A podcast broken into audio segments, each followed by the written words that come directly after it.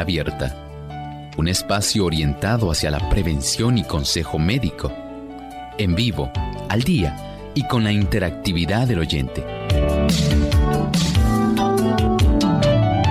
Clínica Abierta, poniendo al doctor a su alcance para un diálogo claro y honesto, porque nos importa su bienestar y salud.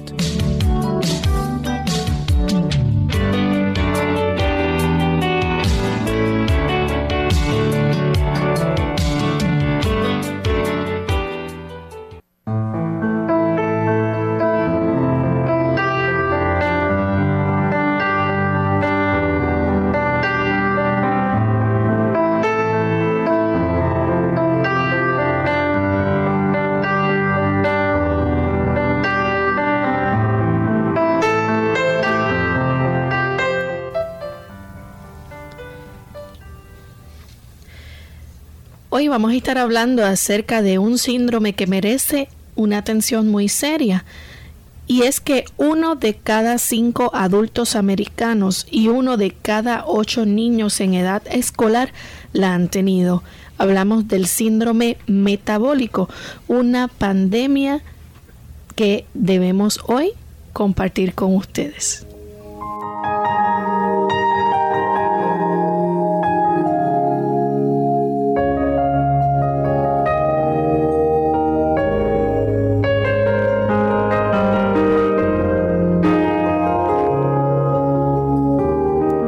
Bienvenidos amigos a Clínica Abierta. Es una alegría nuevamente poder compartir directamente con cada uno de ustedes en este espacio donde lo hemos apartado para hablar sobre salud. Sí, porque es muy importante que cuidemos de nuestra salud y la prevención es la mejor forma, ¿verdad?, de nosotros poder cuidar de nuestro organismo. Es por eso que le traemos estos temas tan interesantes. En el día de hoy vamos a estar hablando acerca del síndrome metabólico, la parte 1. Sin embargo, queremos antes de comenzar con nuestro tema, saludar a cada uno de nuestros amigos que están en sintonía de Clínica Abierta al otro lado, sí, aquellos que ya se encuentran sintonizando desde sus hogares, desde sus autos, desde sus oficinas, en cualquier lugar donde usted se encuentre, pero que disfruta de nuestro programa de Clínica Abierta, le agradecemos por esa sintonía que nos brindan y por haber apartado este ratito para compartir con cada uno de nosotros. Un saludo muy especial a todos aquellos que nos escuchan en nuestro país hermano República Dominicana a través de Radio Amanecer y Master 106.9 FM en Puerto Plata, que sabemos que hace poco sufrieron los embates de la tormenta Isaac, así que entendemos que hay muchas personas que han sido afectadas y queremos entonces pues no solamente tenerlos en nuestras oraciones, sino también recordarles a ustedes, ¿verdad?, que cuentan con nosotros. Así que vamos a comenzar nuestro programa con el tema o el pensamiento saludable del día. Probablemente usted, querido amigo, en su hogar ha notado cómo al cabo de cierto tiempo su licuadora ya no hace el proceso usted le pone el botón en la velocidad mínima para usted hacer algún tipo de licuado, pero observa que la licuadora no procede a su, su funcionamiento normal. Usted dirá, bueno, ¿qué le ha pasado a mi licuadora?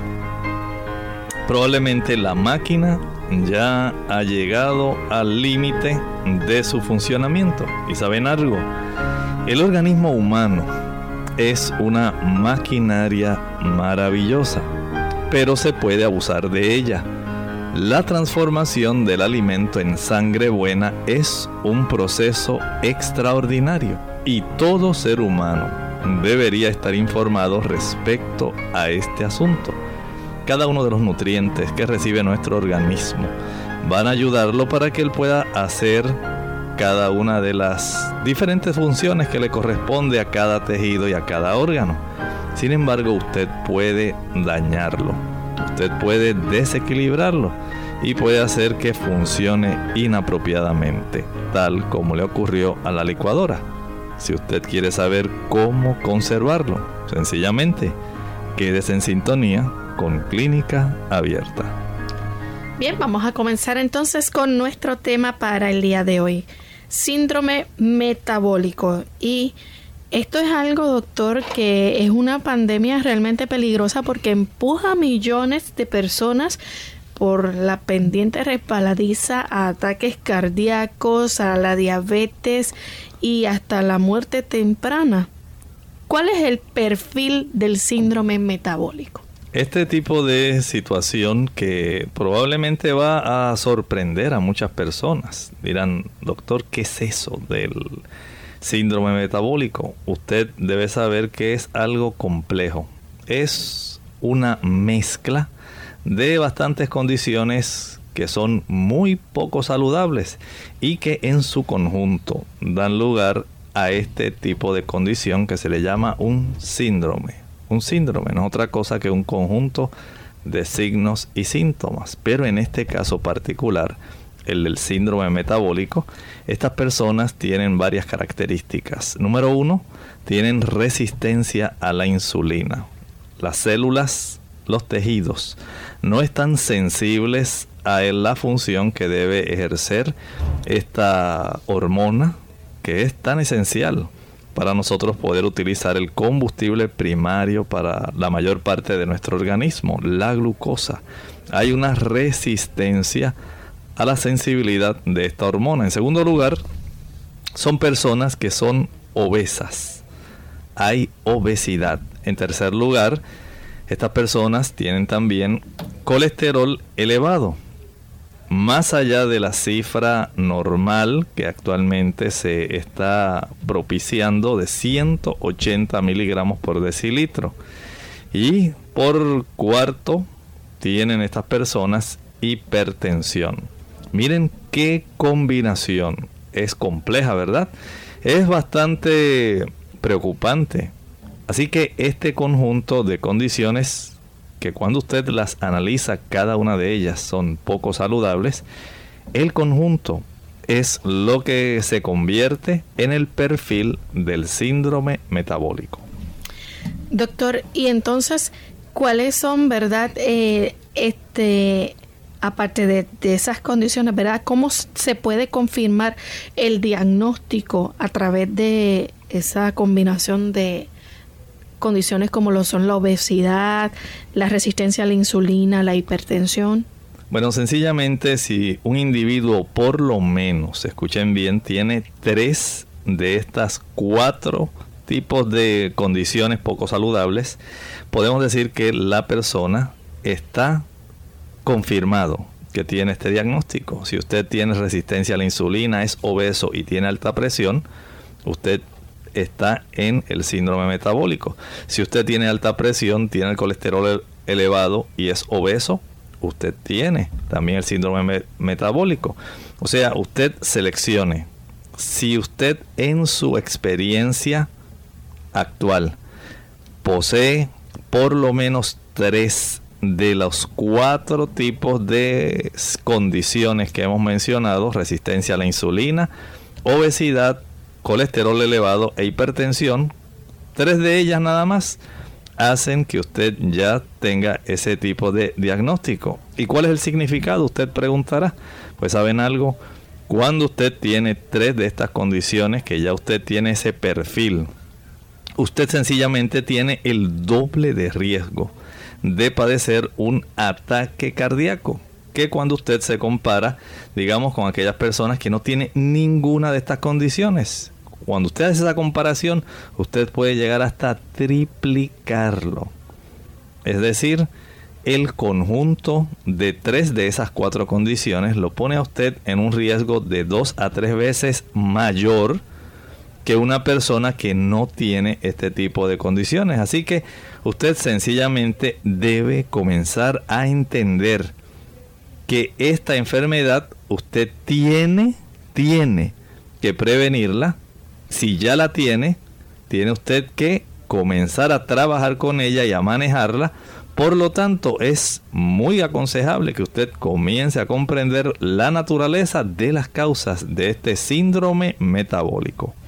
Así que es importante que nuestros amigos sepan entonces entender esta condición o este síndrome metabólico, porque si no, no van a saber entonces cómo manejarla o cómo prevenirla. Así es, imagine usted, y usted nada más sabiendo cómo se encuentra actualmente el tipo de oferta para la salud que tiene la mayor parte de los gobiernos actualmente a consecuencia de la debacle económica que hay mundialmente, no todos los gobiernos están en la mejor posición para poder ofrecerle a usted una ayuda directamente rápida y que sea apropiada. ¿Qué es lo que a usted le queda? Comenzar a trabajar, conocer este tipo de condición para prevenirla y si ya la tiene, evitar ese doble a triple riesgo de llegar a padecer enfermedades cardiovasculares. Doctor, ¿cuál es el factor de riesgo más común? Bueno, podemos comenzar a desmenuzar cada uno de este tipo de condiciones que van a estar afectando a el síndrome metabólico.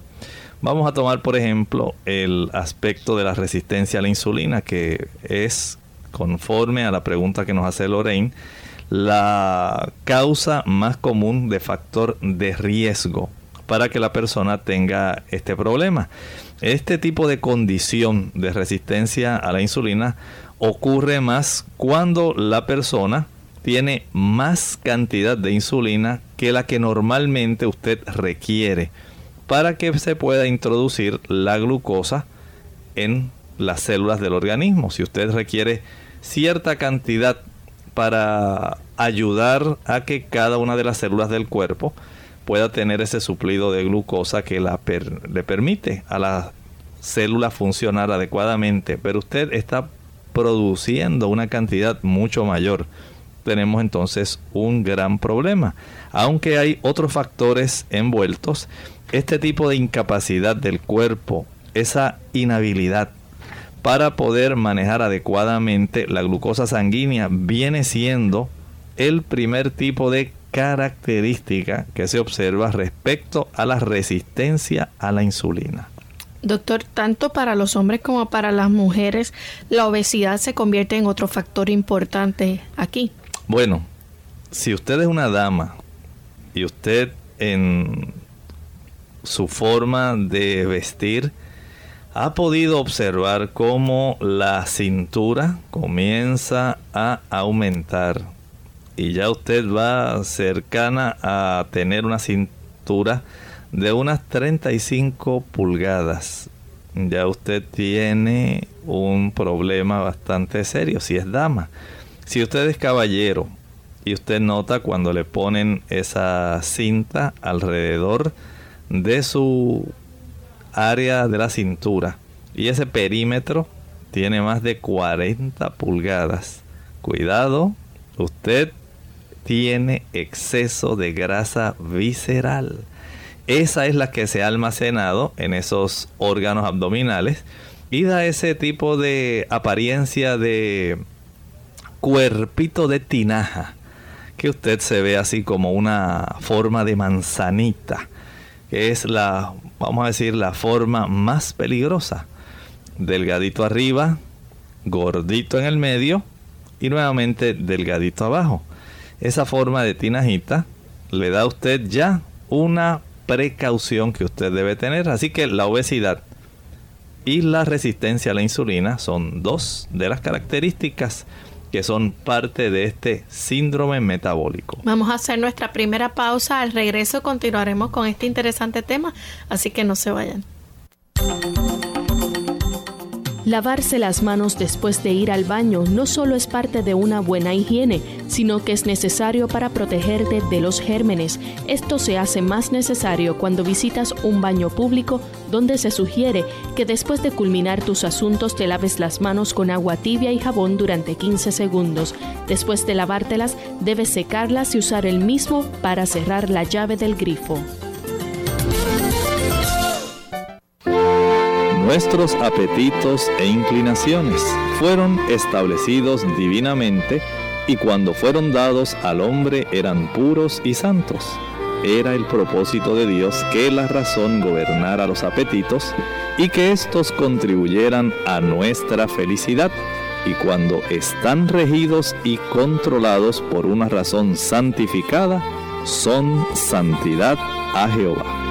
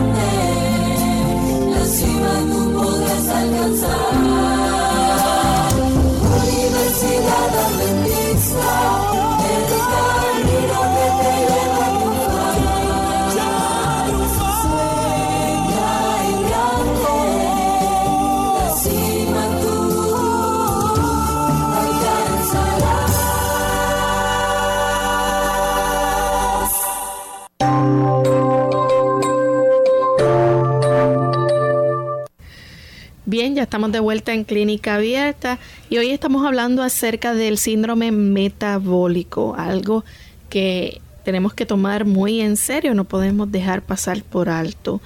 Doctor, tanto con la obesidad, eh, sino también el colesterol se convierte en otro factor importante, pero sin embargo, por años el nivel de colesterol del límite adecuado ha ido disminuyendo cada vez más. Es cierto, Lorraine, las personas, especialmente los investigadores, se han dado cuenta de cómo este tipo de parámetro tiene que ir reduciéndose.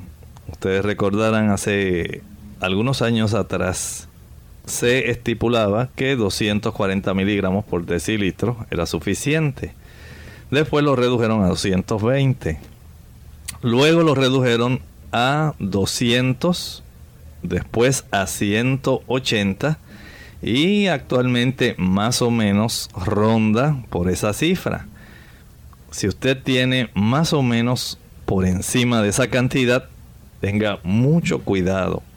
Es muy probable que en algún poco tiempo, ya más o menos cerca de 170, 160 sea lo que se considere normal. Esto es parte del riesgo del síndrome metabólico. Ustedes recordarán que las personas que tienen esta obesidad central, por supuesto, van a tener una mayor cantidad de adipocitos, de esas células que se encargan de almacenar la grasa.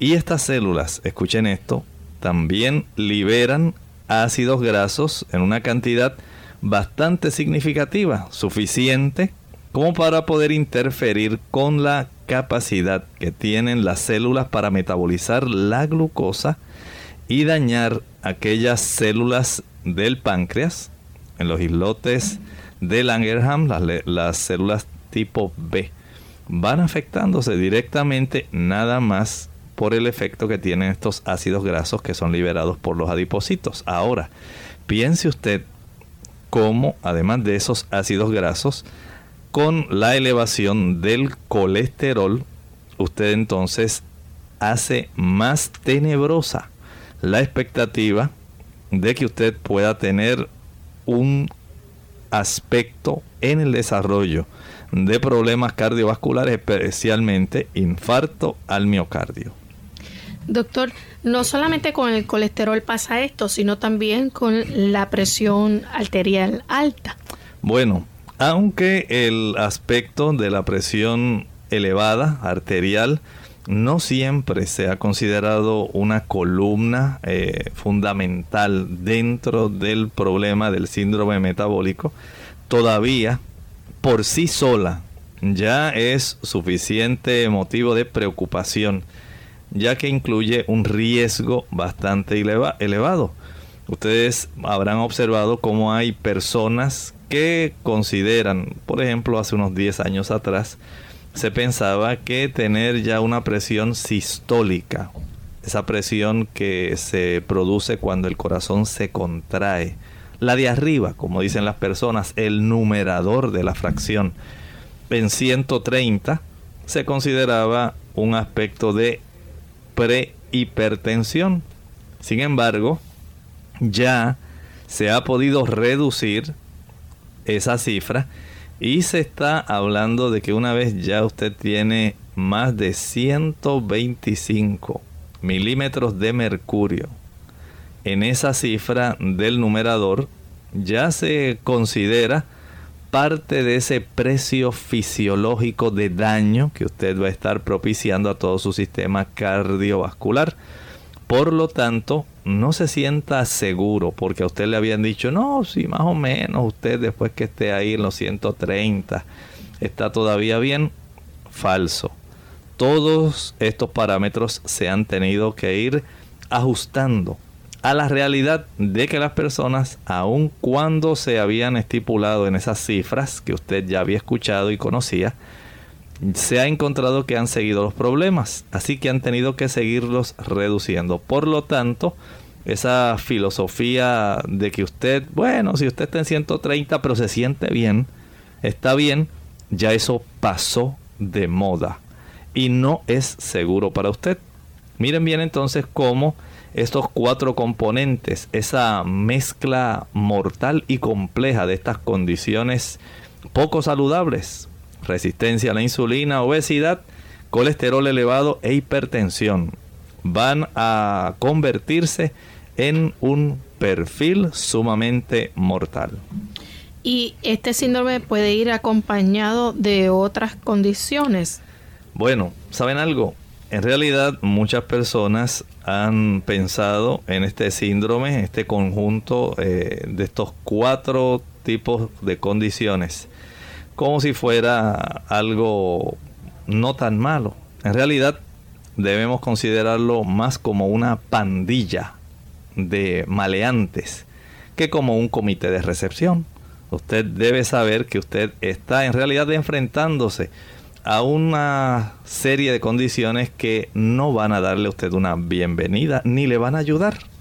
Más bien, usted se está enfrentando a unas condiciones que van a requerir de usted un precio. Un precio que se paga con salud. ¿Sí? Y esa salud deteriorada va a llevar a que usted sufra de múltiples problemas. Porque si fuera solamente el problema del síndrome metabólico, no es solamente lo único. Hay una amplia gama de ramificaciones que se han estudiado relacionadas con el problema del síndrome metabólico. Y aquí hay aspectos que se pueden considerar, digamos, aspectos fisiológicos, sociológicos, incluso hasta aspectos económicos, todos ellos encuadrados dentro de este síndrome metabólico. Doctor, ¿cuáles son las complicaciones que puedan surgir si no se trata el síndrome metabólico? Si usted no lo trata sencillamente, usted va a gustar de problemas que son sumamente mortíferos. Prácticamente este síndrome va a estar virtualmente afectando todo nuestro sistema corporal. No solamente está el aspecto del aumento en el riesgo de desarrollar enfermedades cardiovasculares que son muy mortales, pero también hay ciertos riesgos independientes, factores que se van a estar desarrollando y pueden ser, digamos, como una trombosis venosa profunda.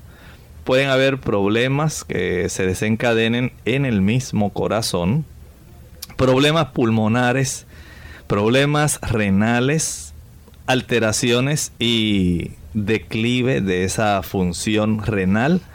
Por ejemplo, digamos personas que pueden enfermarse del hígado, digamos aquellas personas que a consecuencia de la obesidad y de la elevación de los triglicéridos y trastornos del colesterol van a desarrollar hígado graso. Aunque usted no tome alcohol, usted debe saber que este tipo de condición que persiste y que progresa puede llegar a desencadenar en ese hígado que actualmente está graso, va a desarrollar posteriormente en una cirrosis terrible, como si usted tomara alcohol. No solo eso, sino también que el síndrome metabólico contribuye a la difusión eréctil. Bueno, este es parte del problema que muchos caballeros van a estar observando. Según usted comienza a tener esa obstrucción en las arterias que se encargan de llenar apropiadamente las diferentes rutas en todo el organismo, especialmente en el área genital. Ustedes eh, recordarán en los caballeros el aspecto tan complejo que hay en los cuerpos eh, cavernosos y todo el sistema necesario para que el caballero pueda tener una adecuada erección. Todo eso se afecta. Si usted tiene problemas de hipertensión, si tiene obesidad, si tiene resistencia a la insulina y tiene el colesterol elevado. Pero no solamente eso. Poco a poco también usted notará cómo el riesgo del cáncer colorectal comienza también a elevarse, como la persona observa la elevación de la cifra de la glucosa circulante. Así que, además de los peligros cardiovasculares, tener en mente estos riesgos adicionales, entre los cuales se incluye una recurrencia del cáncer de mama, todos ellos se van elevando según usted va manifestando este cuadro del síndrome metabólico.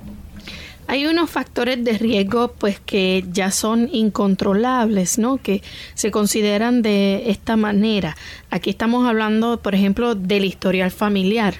Es correcto, saben que no es solamente que usted tenga eh, estos cuatro tipos de condiciones, la resistencia a la insulina, la obesidad, el colesterol elevado, la hipertensión, si usted en ese bagaje que trae ya de herencia, en esa maleta genética, en ese beliz de su ADN, ya usted tiene un historial familiar de diabetes tipo 2, si ya hay antecedentes de hipertensión, si hay en su familia antecedentes de enfermedad cardíaca, de desórdenes bipolares, súmele a esto la edad y ya usted tiene unos riesgos inevitables que vinieron con todo su equipaje cuando usted nació.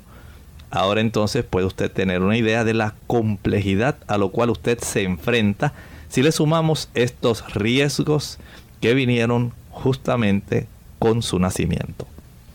Por ejemplo, una dama que esté embarazada tiene esa influencia alta de poder pasar el mismo síndrome a sus hijos? Bueno, si esta dama embarazada tiene ya el síndrome metabólico, la probabilidad de que su descendencia sea hembra o sea un varón pueda desencadenar el desarrollo de obesidad, pueda desencadenar ese, esa descendencia hiperinsulinemia y las condiciones relacionadas aumentan. Ya se han hecho bastantes estudios relativos a cómo hay un aumento en los marcadores inflamatorios, especialmente en estos niños, que da un indicio de cómo aún en edades muy tempranas tienen ellos la capacidad desde el nacimiento de llegar a desarrollar arteriosclerosis eventualmente, pero ya de nacimiento, sencillamente porque la mamá tenía el síndrome metabólico, no entonces la herencia que usted ya le está dejando a su descendencia. O sea, no es solamente los factores adquiridos, están también estos factores heredados que van a transformar la probabilidad de que la salud de la descendencia de esta dama tenga una mayor complejidad desde el punto de vista de la salud que una persona o una dama cuyo embarazo transcurrió felizmente porque no tenía el síndrome metabólico. Vamos a hacer nuestra segunda y última pausa. Más vale prevenir que curar. Hola, les habla Gaby Zabalúa en la edición de hoy de AARP Viva, su segunda juventud en la radio, auspiciada por AARP. Para las mujeres, perder densidad ósea durante la menopausia es un temor muy válido. Aunque desgraciadamente la menopausia sí puede acelerar la pérdida de hueso, esto no quiere decir que no se pueda hacer nada para detener o hasta revertir el proceso. Múltiples estudios han comprobado que la pérdida de hueso que se experimenta durante la transición menopáusica empieza a reducir su ritmo entre los 5 y 7 años después del último periodo menstrual, por lo que la etapa más crítica y de mayor cuidado se da unos años antes y después de la última menstruación. ¿Qué pueden hacer las mujeres para prevenir este mal? Empezar por hacer la nutrición la principal prioridad como ninguna dieta es perfecta, es recomendable que las mujeres tomen un suplemento nutricional. El suplemento debe ser uno específicamente formulado para la salud de los huesos. Es igualmente imprescindible entender que los nutrientes interactúan unos con otros. Por ejemplo, no sirve de mucho tomar calcio si no lo vas a acompañar de vitamina D, que será el que fije el calcio en los huesos. Tomar 30 minutos de sol por día para ayudar a que el cuerpo produzca la vitamina D es fundamental. El patrocinio de AARP hace posible nuestro programa. Para obtener más información, visita aarpsegundajuventud.org oblicua viva.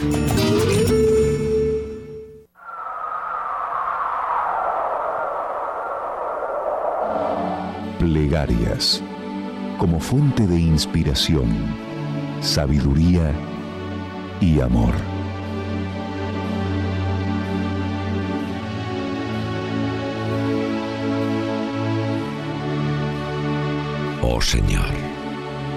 Haz de mí un instrumento de tu paz, para que, donde haya odio, ponga yo amor.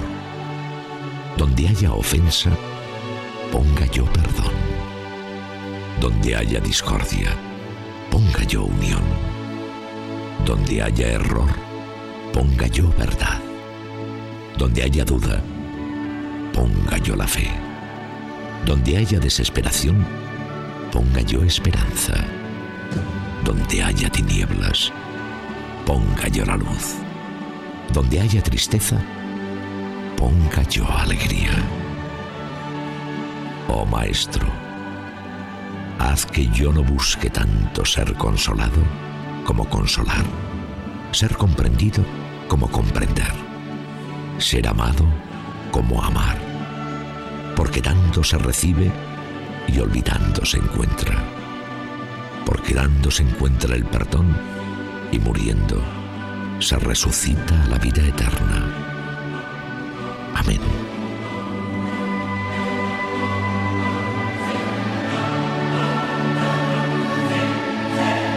Plegarias.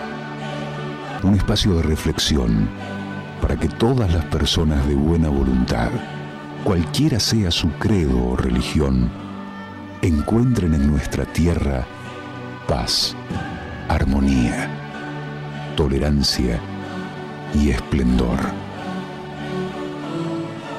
Clínica Abierta. Ya estamos de vuelta en Clínica Abierta, hoy hablando acerca del síndrome metabólico. Doctor, hay unos factores que ya son de estilo de vida que contribuyen al síndrome metabólico.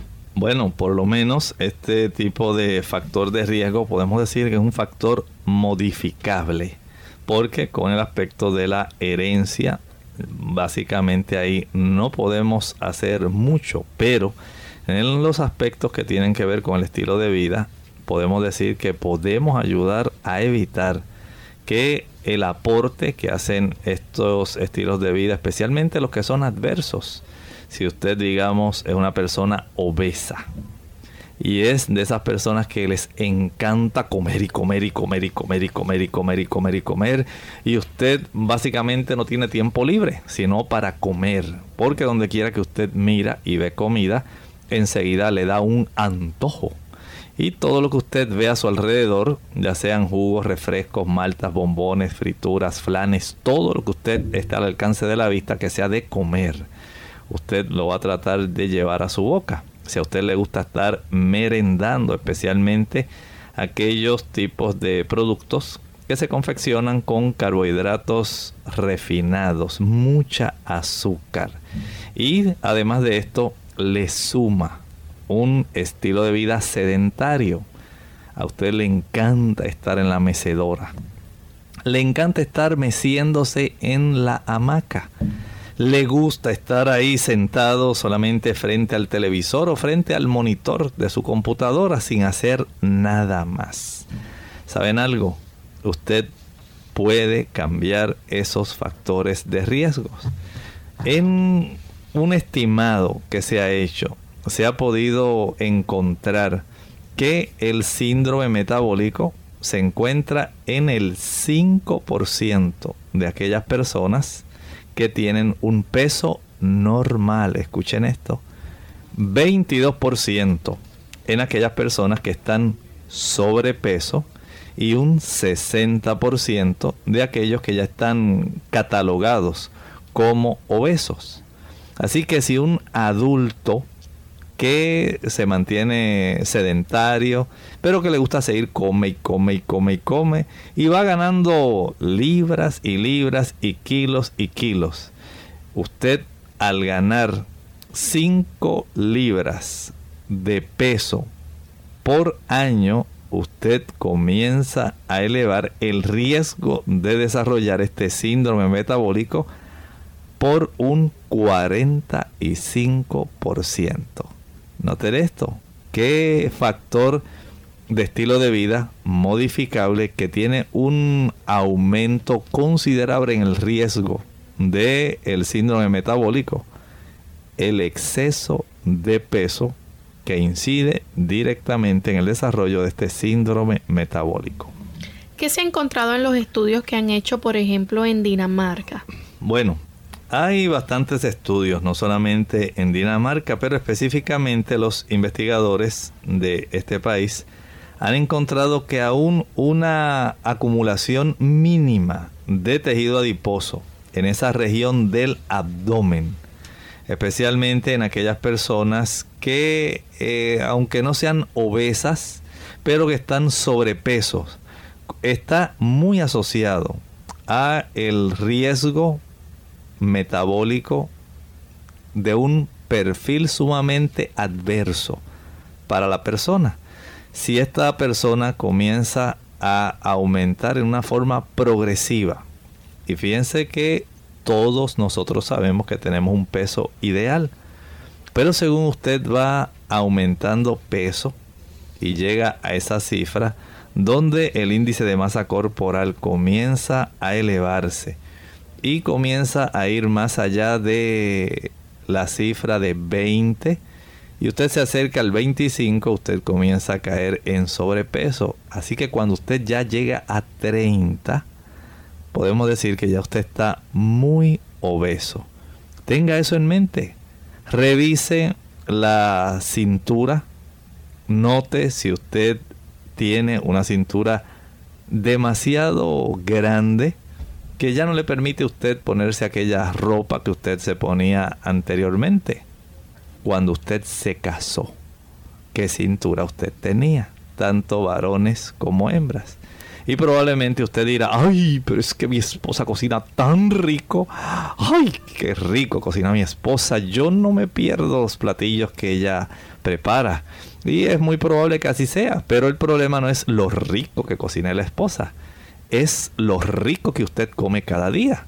Cómo usted abre su boquita y a través de esa boquita va dándole lugar a que el cuerpo vaya adquiriendo una fisonomía muy diferente a la que usted tenía cuando usted se casó. Y probablemente usted dirá, ay, yo recuerdo cómo tenía ese cuerpito así de modelo. Y mírame ahora cómo me veo ya parezco una tinajita. Es probable que usted todavía pueda hacer mucho, porque estamos hablando de cómo usted puede modificar ciertos factores, particularmente lo que atañe al estilo de vida. Doctor, precisamente vamos a comenzar a hablar un poco acerca, ¿verdad? Eh, y resumir esa relación que hay entre el vivir de manera muy sedentaria y el ejercicio. Y está el síndrome, vamos a decir, de la papa entrenadora, podemos llamarlo de esa manera.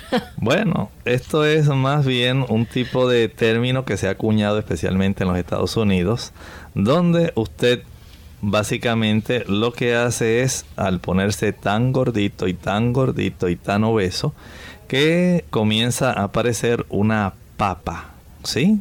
Aunque la papa es oriunda de Sudamérica, particularmente del área del país de Perú.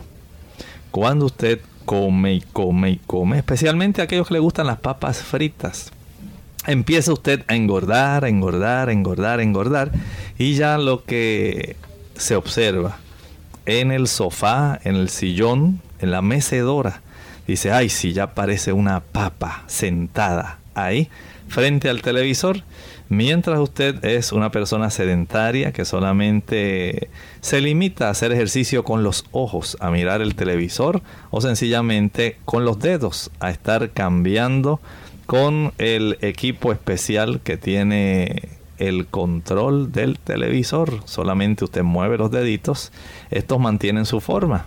Muy pocas veces engordan porque ellos siguen haciendo su función. Pero usted notará que el diámetro de su cintura va a aumentar. Por lo tanto, el riesgo cardiovascular en estas personas que tienen problemas de obesidad va a ir aumentando en una forma progresiva. Tengan esto en mente. Los hábitos que nosotros tenemos particularmente, pasar mucho tiempo frente al televisor es muy perjudicial. Así es. Doctor, ¿qué causa, por ejemplo, qué daños podemos ver en las células eh, musculares cuando hay esa falta de actividad física? Ah, eso es muy interesante. Saben ustedes que en las personas que pasan mucho tiempo viendo televisión, eh, digamos que ustedes de esos que pasa 8 horas, 10 horas al día, usted dice, oye, pero no vayamos tan al extremo. Digamos que ustedes de los que apenas durante una semana logra acumular, digamos, eh, según se acumulan millas cuando usted viaja o kilómetros en avión, digamos que pudiéramos acumular las horas que usted ve televisión. Si usted a lo largo de la semana ve más de 14 horas de televisión por semana, no estoy diciendo ahora al día, es un promedio de unas dos horas por día. Sencillamente usted comienza a tener un riesgo mayor. ¿Y qué es lo que ocurre? Al usted tener ese mayor riesgo de síndrome metabólico por estar inactivo, usted va a notar que las células del músculo comienzan a ser menos sensibles a la insulina. Ustedes saben que la glucosa es el combustible primario para que las células de nuestro cuerpo puedan efectuar actividad. Y el músculo estriado es el músculo que nosotros tenemos en nuestras extremidades.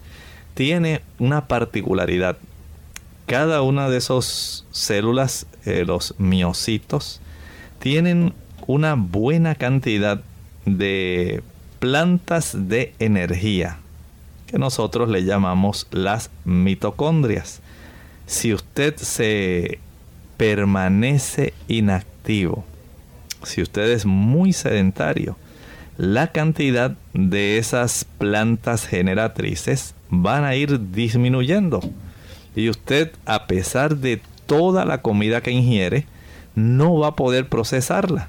Porque esas plantas que convierten la glucosa eventualmente en energía en moléculas de trifosfato de adenosina para que usted pueda entonces utilizarla no van ellas a seguir reproduciéndose comienzan a disminuir a disminuir y por lo tanto comienza a depositarse la grasa porque la glucosa al no ser quemada, al no ser utilizada en una forma eficiente, el cuerpo dice, bueno, algo tengo yo que hacer con este exceso de calorías y este exceso de glucosa. almacenémoslas.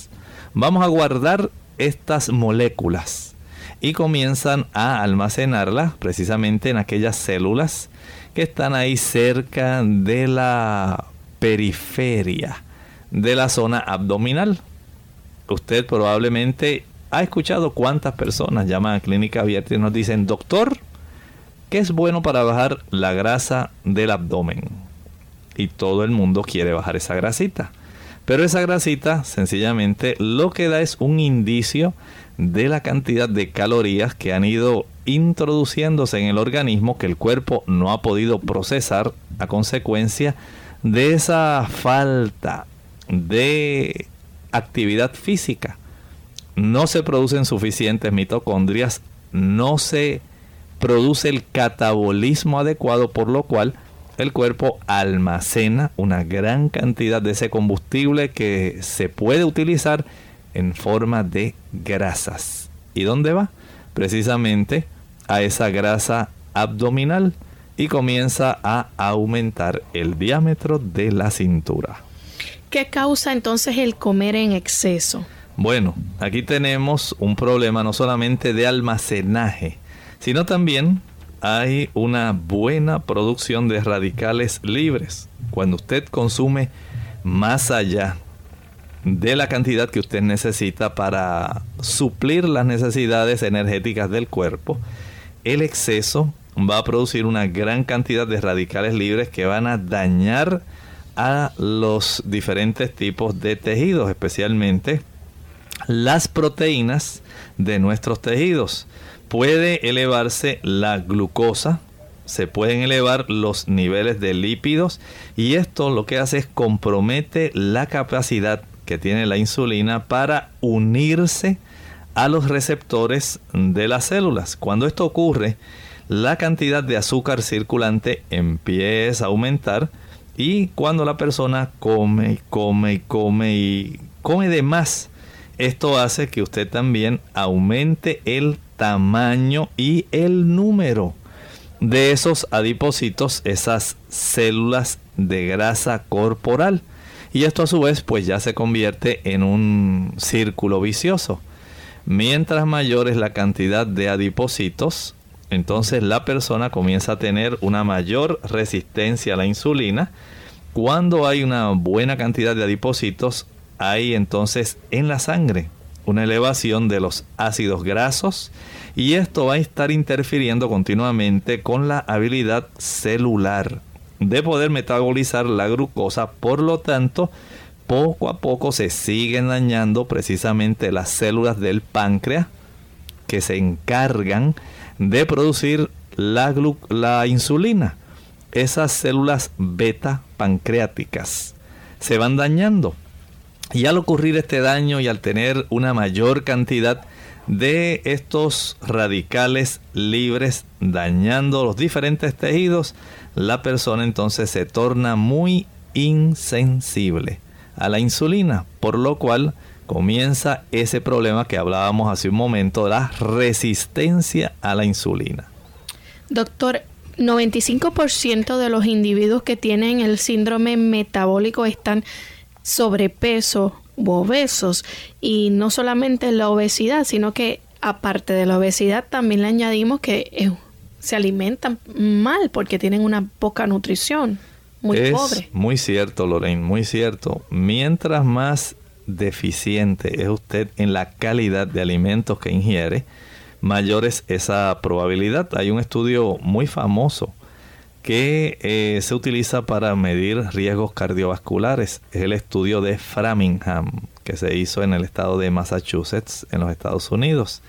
Y este estudio mostró que aquellas damas que estaban obesas y o que tenían ese patrón de consumo, especialmente el consumo de calorías vacías. Estas son las calorías que usted ingiere cuando usted se sirve aquel tazón de helado de vainilla, así bien rico, acompañado encima de otra bola también así de helado de chocolate y una cerecita arriba. Y usted come y come y come con aquel sorbete, qué rico. Esas damas, precisamente, fueron las que más se observó que tenían un riesgo mayor en desarrollar este síndrome metabólico. O sea, que el problema tan interesante fue notar cómo el patrón dietético en el consumo de calorías vacías y de obesidad aumentaba el riesgo de desarrollar el síndrome metabólico, tuviera la persona o no ya previamente algún tipo de riesgo cardiovascular.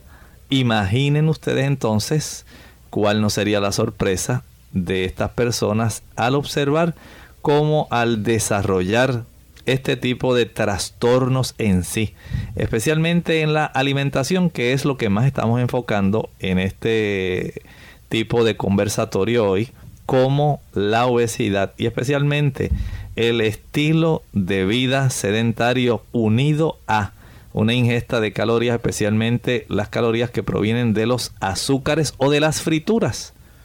Esto va a dar lugar a que más fácilmente el riesgo que tiene la persona en desarrollar el síndrome metabólico y las complicaciones cardiovasculares se acelera. Doctor, ciertamente que entonces hay que seguir enfatizando en lo que muchas veces nosotros hemos hablado aquí con nuestros amigos y es una dieta que exclusivamente consista en frutas, nueces, granos, vegetales. Bueno, cuando la persona se da cuenta, como se están dando cuenta nuestros amigos hoy, aquí nuestros radio escuchas de clínica abierta, cómo este factor modificable del estilo de vida, particularmente de la alimentación, usted puede generar un detente al desencadenamiento de este tipo de síndrome, usted tiene que atenderlo y entenderlo. Por ejemplo, se preguntarán, doctor, pero ¿qué puedo hacer? Usted puede hacer bastante. Usted puede comenzar a comer apropiadamente.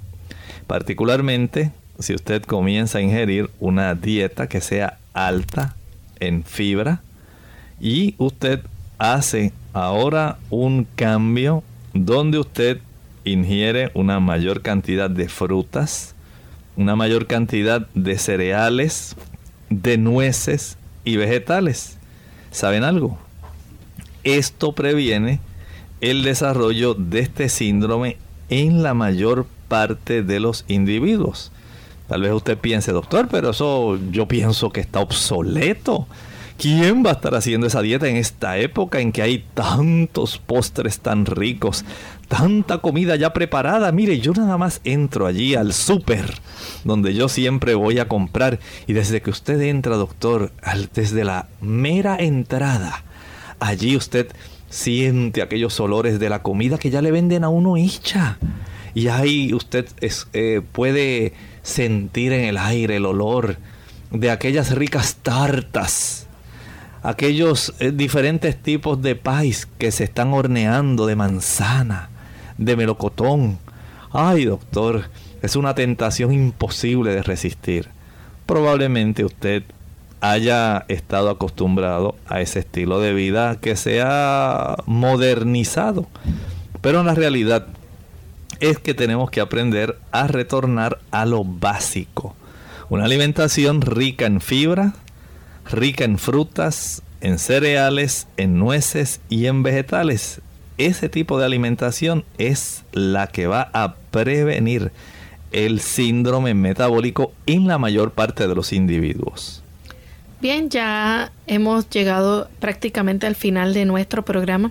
Agradecemos a todos ustedes su sintonía en el día de hoy, esperando que tomen en cuenta esta buena información que hemos compartido con ustedes.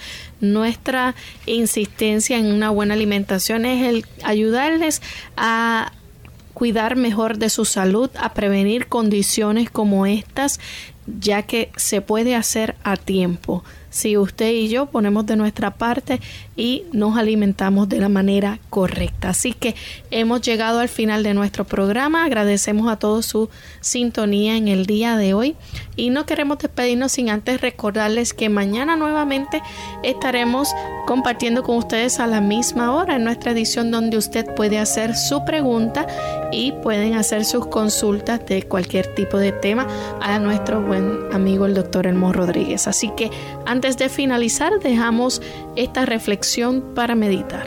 Saben, en el primer capítulo de Juan, el versículo 32, Juan hablando en relación a Cristo, también dio Juan testimonio diciendo, vi al Espíritu que descendía del cielo como paloma y permaneció sobre él.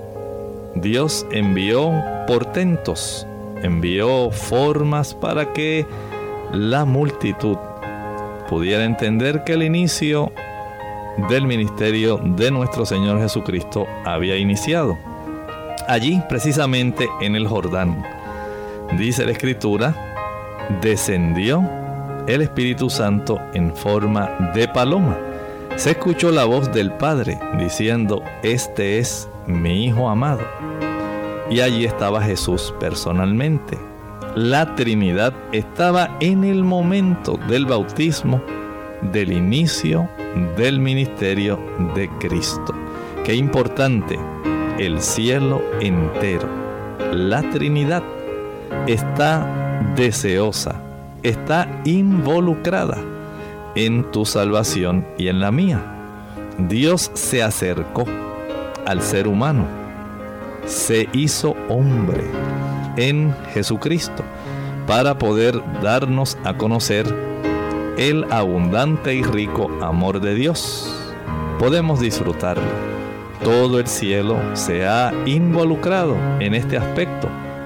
Juan dio testimonio de la presencia de las tres personas divinas allí en el río Jordán.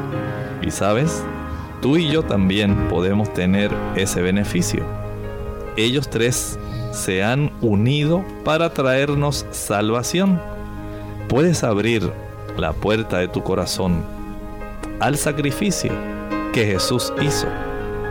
Puedes darle oportunidad al Espíritu Santo a que pueda como representante de Cristo obrar directamente en tu experiencia diaria.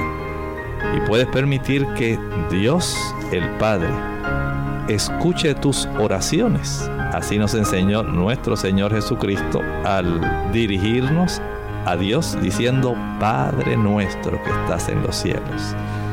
Todos están involucrados en tu salvación y en la mía cuál será nuestra respuesta al interés de la Trinidad en nuestra salvación. Ojalá y le des la oportunidad de que la salvación divina te alcance hoy. Nosotros nos despedimos, Dios mediante regresaremos mañana a la misma hora y por la misma frecuencia. Así que con mucho cariño compartieron el doctor Elmo Rodríguez Sosa y Lorraine Vázquez hasta nuestro próximo programa.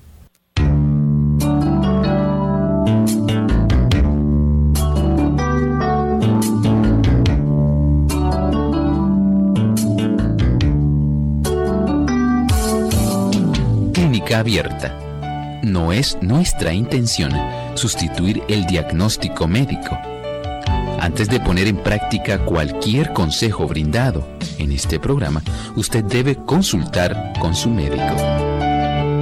Envíenos sus preguntas y opiniones a la siguiente dirección. Programa Clínica Abierta. Bio Box 29027. San Juan, Puerto Rico 00929. Hasta la próxima.